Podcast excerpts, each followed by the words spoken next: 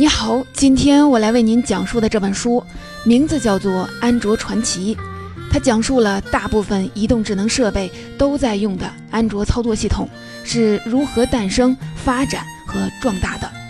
说到安卓操作系统，你肯定不陌生。此时此刻，你可能正在用安卓手机听着音频，你家里的电视、灯具、加湿器等等智能的家居产品，很可能用的就是安卓操作系统。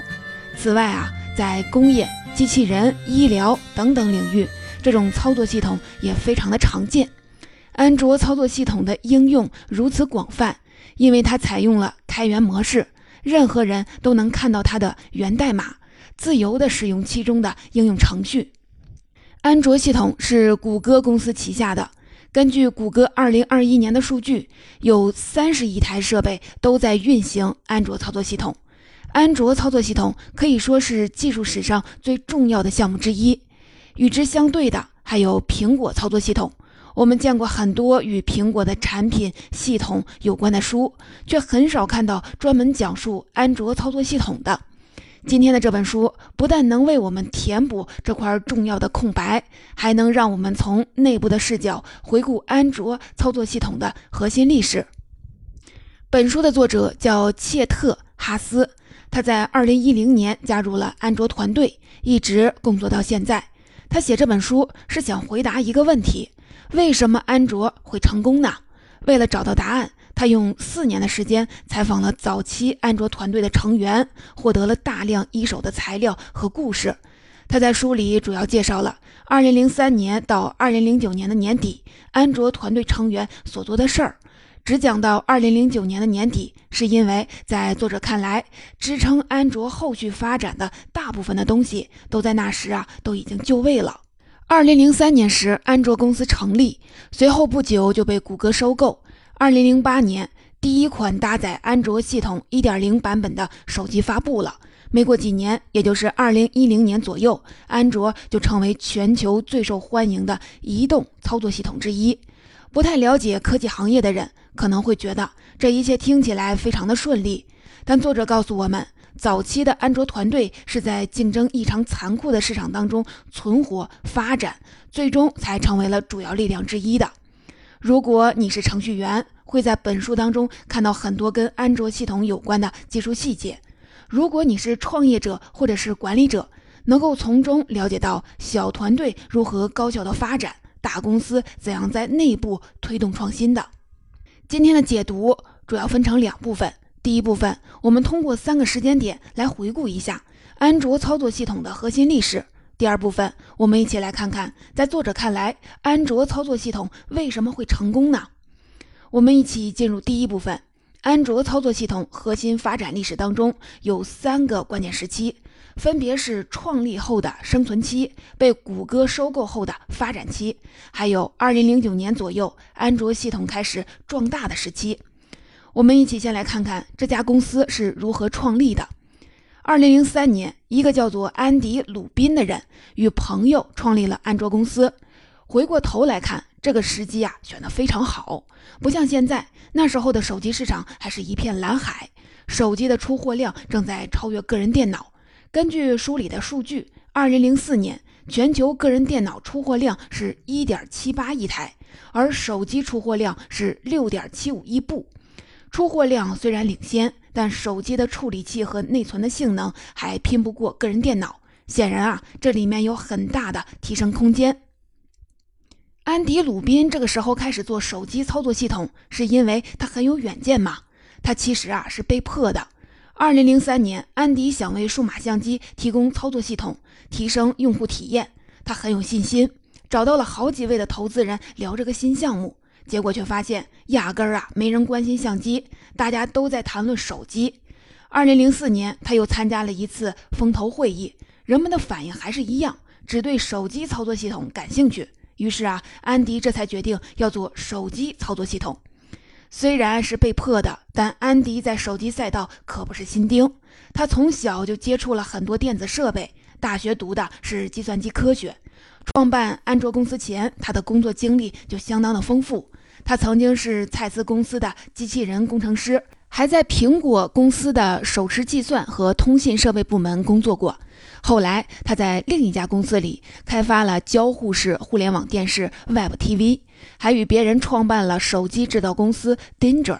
离开 Danger 后，安迪和前同事们一起组成了安卓早期的核心团队。安迪的经验虽然丰富，但他选择进入的手机赛道竞争非常的激烈。那时候，诺基亚的手机遍布全世界。微软、黑莓等等公司也都推出了智能手机产品，新玩家要想在这个市场当中分得一杯羹，说实话，机会啊并不太大。好在安卓团队并不是单打独斗。二零零五年的年中，也就是安卓团队刚刚拓展到八个人的时候，谷歌用五千万的美元的价格收购了他们。能被硅谷巨头谷歌看中，安卓团队手里想必有非常有价值的东西吧？没错啊，但在当时，这个东西啊不过是三千行的代码，以及这样一个想法：开发一个名叫安卓的操作系统，然后开放给所有的手机厂商。如果安卓团队真能做出来，那么手机厂商就不用耗费大量人力自己搞研发，也不用花大价钱去买其他操作系统的授权了。手机里所有跟软件有关的事儿，安卓系统都会处理好。这样啊，手机厂商就能用很小的代价、很快的速度推出自己的智能手机设备。这个想法我们现在听起来可能会感觉稀松平常，但在当时很有创新性。那时，诺基亚、微软、黑莓都有自己的操作系统。诺基亚和微软会把自己的系统授权给其他的手机厂商，可是他们并没有提供一个很好的应用生态系统。诺基亚只提供塞班系统的核心部分，其他部分手机厂商得自己想办法研发。如果他们想用微软的操作系统，除了要向微软支付许可费用，还得不断的调试，让操作系统在新设备上正常运行。调试期间，要是出现了什么问题，比如电话拨不通、网络连不上，手机厂商并不知道哪里出现了问题，因为微软的操作系统的代码是保密的。了解完这些背景，我们就知道安卓团队的这个愿景抓住了手机市场的一个巨大的机会。这个想法啊是很不错的，可是呢，为了一个好的想法和一支八个人的小团队，就花掉五千万美元。谷歌这么做是不是太奢侈了呢？他们也有自己的打算。早期啊，谷歌公司的主要业务是搜索，主阵地是个人电脑领域，人们通过自己的台式机、笔记本电脑使用谷歌的搜索服务。随着数字技术的发展，手机出货量不断的增加，人们预见到移动端市场才是互联网公司的未来。书里说，谷歌创始人认为安卓这家小公司能够帮助自己构建一个平台，从而进军移动市场。安卓这方也非常的乐意加入谷歌。一方面，谷歌资金非常的雄厚，资源非常的丰富，技术基础设施也就更好。在这里，安卓团队更有机会实现自己的宏大愿景。另一个方面，谷歌还向他们承诺会为运营商免费的提供安卓操作系统。这样一来，谷歌和安卓就能与运营商建立联盟关系，而不只是交易关系。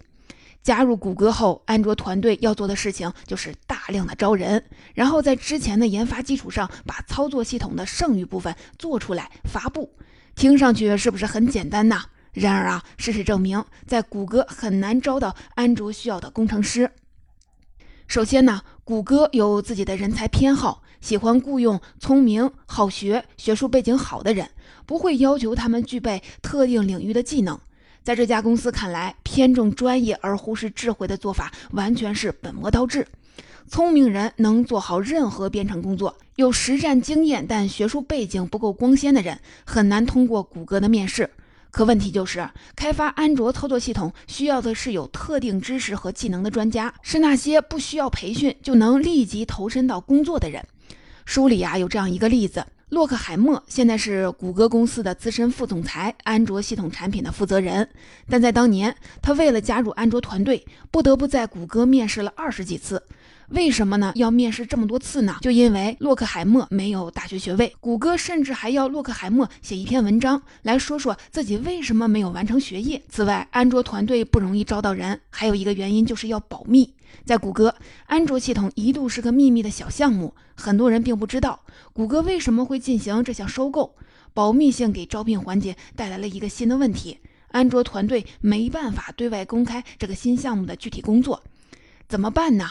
安卓团队的成员们悄悄联系自己以前公司的同事来应聘，这才让具备相关技能的人陆陆续续进入了谷歌，扩大了安卓团队的规模。书里就介绍，二零零六年年中，安卓团队里百分之七十的人基本都来自三家公司，分别是安迪·鲁宾曾经持过的两家 Web TV 和手机制造公司 Danger，以及操作系统公司 BE。有了明确的研发目标，团队也在不断的扩充。接下来，安卓团队要面对的挑战就是构建并交付安卓操作系统。讲到这里时，作者没有按照时间顺序来介绍。安卓团队在不同时期都做了哪些事情，而是按照安卓操作系统的搭建顺序来向我们说明的。安卓平台按照自下而上的顺序构建，为了方便我们理解，作者比喻说，如果一栋摩天大楼没有结实的地基和底下的五十层的楼，就很难为其建造顶层公寓。构建安卓系统也是这样的。如果没有底层的操作系统内核、图形系统、框架、UI 工具包、API 和其他应用程序所需的基础层，构建安卓应用程序也就非常的困难。如果你不是程序员，刚才这句话里可能有好几个词都不太明白是什么意思。没关系，我们并不需要搞清楚他们每一个的具体意义，我们只需要知道安卓团队搭建他们的共同目的，那就是尽快的在一款新手机上推出安卓操作系统1.0的版本。二零零七年的一月，就在安卓团队埋头开发这个设备时，苹果公司发布了第一款 iPhone。乔布斯在发布会上说：“今天，苹果将彻底的重塑手机。”当时的智能手机要么配备了物理键盘，要么在用触控笔，而 iPhone 上使用的是触摸屏。跟其他的智能手机相比，iPhone 拥有了更多的功能，更好的交互体验。人们动动手指就能通过各个应用享受互联网上的资源和服务。这部手机随即引领了触摸设备的大爆发，但对当时的安卓团队来说，他们不得不紧急地调转船头。原先他们想把安卓操作系统搭建在一台有实体键盘的手机上，但因为 iPhone 的触摸屏，他们放弃了这台手机，把开发重心转向他们准备好的另一个方案——一台配有触摸屏的手机。它就是后来与安卓1.0版本一起发布的 J1 手机。第一代的 iPhone 不仅打乱了安卓团队的计划，也在手机行业引发了恐慌。这是因为苹果公司的生态系统是封闭的，他们的操作系统只有自己的产品能使用。谁想要进入苹果的应用商店，必须获得苹果的批准。而且啊，第一代 iPhone 推出时，他们在每个市场都只与一家的运营商合作。很多手机厂商和电信运营商都在苹果的发布会中看到了一种潜在的垄断趋势：所有不叫苹果的设备厂商会被 iPhone 挤出市场。所有没有和 iPhone 合作的运营商都无法从 iPhone 用户那里获得好处，他们就主动的找到了谷歌寻求合作，因为安卓团队正在开发的操作系统是开放式的，能帮他们快速的推出自己的智能手机。二零零七年的十一月，谷歌宣布成立开放手机联盟。这个联盟里有运营商、硬件厂商和软件公司，目的是为大家提供一个所有公司都可以使用的开源平台，而不是像苹果那样由一家公司控制平台。声势有了，联盟也组建好了，但此时的安卓团队还没有推出自己的智能设备，诺基亚、微软都不太把这个所谓的联盟当回事儿。然而啊，随着 G1 以及安卓操作系统1.0版本的发布，局面开始转变了。G1 是谷歌与手机厂商 HTC 通信运营商一起合作开发的产物，它配备了一个触摸屏、一个可以滑动打开的实体键盘和一个轨迹球，预装了谷歌地图和搜索。人们还可以在安卓系统当中的应用程序市场里下载安装各种各样的应用。更重要的是，安卓团队公开了安卓操作系统1.0版本的源代码，也就是开源。所有的人不仅能自由地取用安卓平台的软件，还可以访问和使用这个系统的源代码。作者介绍，这种透明度有助于安卓开发者更好地开发应用程序，它也是安卓和其他操作系统平台之间的根本区别。从外界的反馈来看，这一的反响一般，推出后销量啊不算太高，技术行业之外的人也不太关注它。但他给安卓团队带来了信心，让他们知道自己做的事情是行得通的，消费者会把 G 一当做智能手机来用。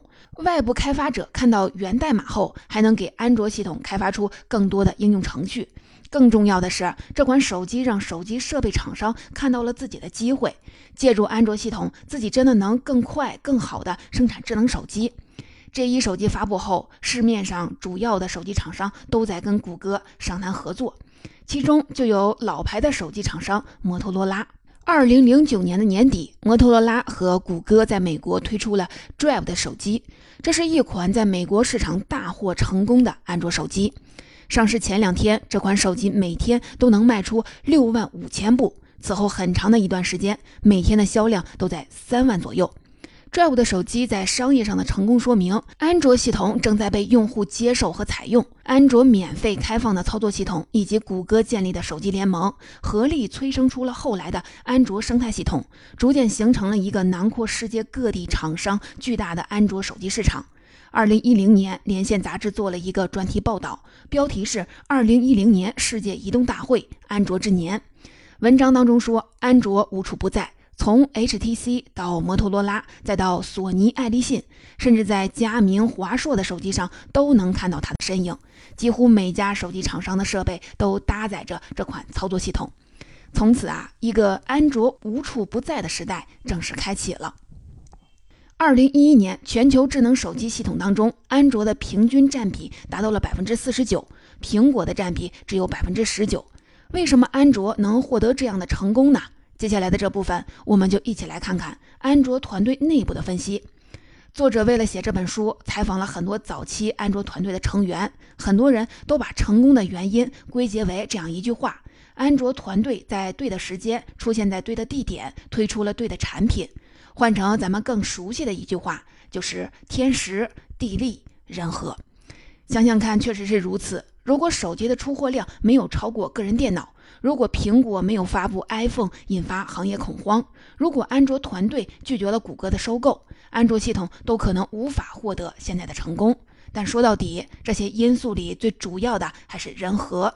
就像作者在书里说的，与任何一个成功的项目一样，取得成功通常呢有很多促成因素，但一切都是从团队开始的。接下来，我们就来具体的了解下早期的安卓团队。我们都知道，这支团队啊，并不全都是高学历、履历光鲜的精英，而是操作系统领域的专家。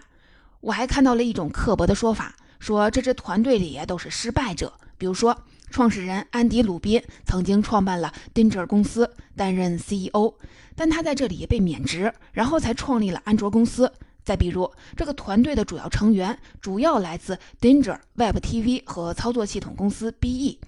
如果不是这本书，很多人可能一辈子都不会听到这些项目的名字。这意味着，从最终的结果来看，这三个项目都称不上是成功。那么，过去的失败者为什么后来能东山再起，在新的领域获得成功呢？我们首先想到的可能就是努力。在谷歌，安卓团队却是以努力工作而闻名。努力是安卓团队的硬通货。大家崇尚的不是谁更精明，谁级别更高，而是谁更努力，谁能做成事儿。安卓团队的早期成员菲克斯对作者说：“我不认为我是一个聪明的工程师，但我很努力。我会通过努力工作和投入大量的时间来弥补受教育的不足。在最初的四五年里，有好几回，只要我是醒着的，都是在做事情。我睡眠不足，但我知道不只是我一个人这样。努力的回报是高效。”安卓的人们常常会通过高强度工作乃至过度工作来推动实际的工作成果。比如说，有一次，三星手机部门的工作人员问安卓团队：“这里的操作系统由谁来开发呢？”当他们听到一个人的名字时，非常的惊讶，因为那时候三星有三百人正在开发自己的操作系统。再比如，安卓团队在开发操作系统时，需要一个模拟真实移动设备的模拟器，用它来编写和测试自己的代码。多年来，模拟器项目都由一个名叫大卫的人负责，而这还只是他众多项目当中的一个。大卫在安卓团队并不是一个个例，每个成员都身兼数职。这么努力又高效的团队，他们的动力来自哪儿呢？一方面来自对工作的激情。作者刚加入安卓团队时，发现这里的人都很有闯劲儿，不管一个目标最终能不能实现，他们都会竭尽所能的去做。作者在办公室里看到了六台咖啡机，他刚开始以为这里的人对咖啡很讲究，后来才发现这些咖啡因都是为了疯狂的工作节奏而准备的。另一方面，安卓团队努力工作，也是被项目的截止日期倒逼的结果。安卓操作系统的发布与硬件设备的上市时间有关。有位早期的员工叫陈昭奇，是从谷歌的其他团队转到安卓的。他说，在安卓，圣诞节会在十月份提前结束，这是因为如果想让一台设备赶在圣诞节上市，安卓团队所有的工作就必须在十月份前完成。严格的截止日期让安卓团队形成了一种以日期为驱动的心态，一种努力赶工、以截止日期为导向的文化。只靠激情和努力很难解释安卓团队为什么成功。那还有什么原因呢？答案是集体历史。作者说，一切都蕴含在团队成员的集体历史当中。这里的集体历史指的就是团队成员在加入安卓之前各自的工作经验。在作者看来，安卓系统之所以能被开发出来，是因为他开发的人之前在不同的公司都工作过。换句话说，早期的安卓团队非常的依赖他们在过往公司积累的经验。早期安卓团队的主要成员来自 BE、Web TV 和 Danger 这三个地方。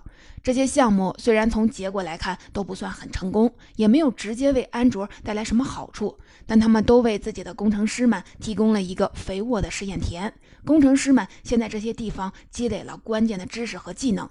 当他们加入安卓团队后，就能够在相对短的时间内从零开始开发出一个新的操作系统。拿 BE 公司来说，二十世纪九十年代初，他们推出了一款操作系统，准备与微软、苹果竞争。虽然没能善终，但他们毫不气馁，又尝试了很多新的事物。他们做过电脑硬件，还把自己的操作系统 BEOS 移植到了个人电脑的硬件上。两千年，这家公司又开始为一款互联网设备开发操作系统，依旧没人买单。后来，BE 公司被手持设备制造商 PAM 收购，工程师们在新公司继续为一款移动设备开发操作系统，可还是没能成功的发布。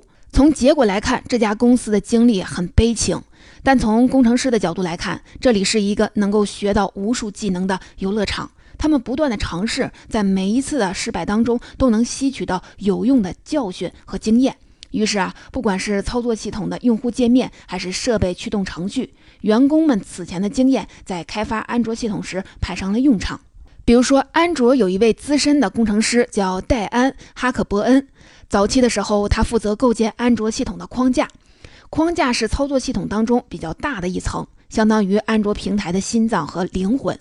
戴安非常了解与操作系统相关的知识，也很清楚移动设备的操作系统与个人电脑操作系统的区别。他被程序员称之为“安卓大神”，因为他一个人编写了安卓框架的大部分的代码。而戴安的知识和经验正是来自他之前的工作经验。他曾在 BE 公司开发个人电脑操作系统的框架。在 PAM 公司开发过掌上电脑设备的操作系统的框架，这些经历让他深刻地领会到移动应用与个人电脑桌面应用的不同之处，从而能够带领团队一点一点地构建出安卓操作系统的框架。早期成员们的集体历史当中，除了相关的知识和经验，还给安卓带来了一个可观的竞争优势——紧密的合作关系。有一个团队的成员就说：“安卓团队有一点非常的酷，在最初的一百个人当中，几乎每个人都做过相关的东西。大家在做新事情之前，都已经踩过类似的坑了，吸取了经验教训。而过去共同的经历，让这个团队里的人产生了这样一种感受：在这里，人们了解彼此，知道彼此的哪些地方会让人不快，知道什么地方需要互相尊重。”知道自己可以信任对方完成哪些工作，大家彼此之间也有着明确的所有权的边界。人们有了一种强烈的意识，知道其他人在做什么以及他们是怎么做的。比如说，早期的安卓工程师曾经因为一个具体的技术问题分成了两个阵营：一个阵营认为安卓管理应用程序的时候应该采用更简单省事儿的模式；另一派以戴安为代表的阵营则认为要采用更复杂的模式。这样啊，用户就可以通过系统当中的通知或者是快捷的方式，跳转到应用程序的某个位置。争论没有持续太久，安卓团队很快就采用了戴安的方案，因为他们都知道，只要戴安对他想要的东西有清晰的愿景，他就会把它做出来。他很干练，总能把事情做成。如果没有对戴安的信任，或许这个争论会浪费掉安卓团队很多的时间。换句话说，集体历史也为安卓团队带来了默契，进而替他们省去了磨合期，提高了写作效率。听到这里，相信啊，你已经感觉到了，安卓团队虽然不是一个全明星的团队，却是一个天造地设、通力协作的团队。团队当中的每个人都具备强大的自我驱动力与合适的专业技能，他们此前的工作经验汇集在一起，成为滋养安卓操作系统发展的土壤。通过这个团队，我们也能更好地理解计算机工程师这个职业特点。很多行业的资深人士常常会在一家公司或者是一个项目组里深耕，而计算机工程师要么是不断的跳槽，要么就是频繁的换项目。有人可能会觉得他们这样做是为了高薪，但今天这本书让我们看到，他们这样做一定程度上也是为了培养新技能，在创造各种产品的过程当中不断的吸取经验。就像作者所说，正是这些不同的经验背景为开发新项目提供了必要的技能。人们才能解决未知的问题，并提供创新的解决方案。总结《安卓传奇》这本书的精华内容，我就为您介绍到这里。现在啊，如果你和家人准备换一部新手机，最头疼的问题可能不是选择哪个款式，而是选择苹果系统还是安卓系统。苹果公司的支持者会劝你买苹果吧，手机的安全性更高，软件的体验也更好。安卓系统的拥护者则会说，苹果手机那么贵，软件也少，还是买安卓手机吧，款式、软件的选择都更多。苹果系统和安卓系统能够让消费者左右为难，其实也间接说明了，他们都在为人们带来了创新的体验，只不过他们是通过两种截然不同的途径实现的。苹果推崇完美，把细节做到极致；谷歌和安卓推崇开放，让任何人都能够使用安卓做自己想做的事儿。我在这本书里还看到了一句话，是安卓团队的成员布莱恩说的。他说：“安卓有缺点，而且它并不完美，没有什么是完美的，但它完成了工作。”也就是说，如果苹果代表了完美主义，那么安卓可能代表的就是不完美主义。关于这两个特质，我们常常会听到人们讨论，究竟哪一个更好呢？其实啊，这是一个陷阱问题。完美主义和不完美主义并不是一道单选题的两个选项，我们并不是只能在里面选择一个。看完这本书以后，我发现完美主义也好，不完美主义也罢。他们都可以是帮助我们放大自身力量的杠杆儿。完美主义能够让我们设定更高的目标，及时的规避错误；而不完美主义能够让我们更加关注过程，看淡结果，始终关注自己能够控制的那部分。就像《如何成为不完美主义者》这本书里说的，人生之路并不是只有一个方向的单行道，相反啊，它四通八达，对所有的人都免费开放。一切路径都是有价值的，也许有些选择明显优于其他，但寻找最佳路径并不是我们人生的目标，向前发展才是。